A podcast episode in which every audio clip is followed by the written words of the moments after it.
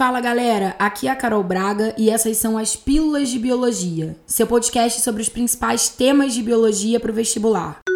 A pílula de hoje é sobre PCR. E o que é PCR, meu povo do vestibular? PCR é a sigla para, em português, reação em cadeia da polimerase.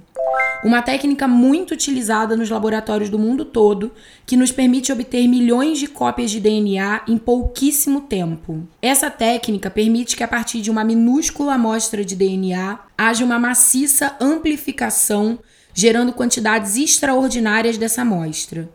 Antes da PCR, se uma amostra de DNA encontrada em uma cena de crime fosse muito pequena, era inviável fazer exames de DNA comparando a amostra com o DNA da vítima ou de possíveis suspeitos. Hoje em dia, esse problema acabou. Qualquer quantidade de DNA pode ser primeiramente amplificada pela PCR e depois testada com DNA da população humana inteira, se preciso for. Então, na área da genética forense, essa técnica revolucionou tudo, além de em várias outras áreas, como diagnóstico de doenças genéticas, agricultura, medicina veterinária, estudos ambientais, onde mais sua criatividade permitir.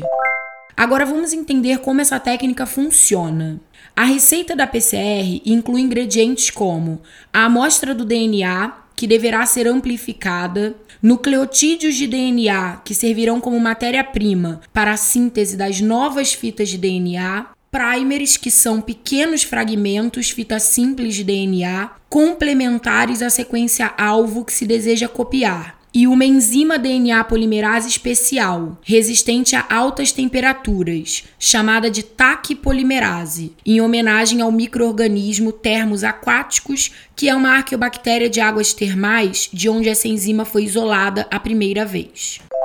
Uma máquina de PCR funciona da seguinte forma: Todos os ingredientes que eu acabei de te contar estarão juntos em um tubinho de ensaio e serão inicialmente aquecidos a altas temperaturas para desnaturar as moléculas de DNA, ou seja, romper suas ligações de hidrogênio e separar uma fita da outra. Depois, a temperatura é diminuída para que os primers possam se ligar aos seus alvos nas fitas da amostra do DNA. Na sequência, a temperatura é elevada a uns 70 graus Celsius, que é a temperatura ótima de ação da ataque polimerase, para que a partir do primer ela construa novas fitas de DNA e dessa forma replique as moléculas. Esse mesmo ciclo é repetido várias vezes, de modo que o processo seja quantitativamente muito significante. Prontinho! Pode considerar-se medicado pela sua pílula do saber biológico e tirar onda por aí, de preferência nas suas provinhas de vestibular, é claro, dando aula de PCR. Aproveita e passa lá no meu Instagram, arroba professora Carol Braga, para conferir o resumo desse assunto. E fica ligado que toda quarta-feira tem uma pílula sempre novinha para você. Beijo e tchau!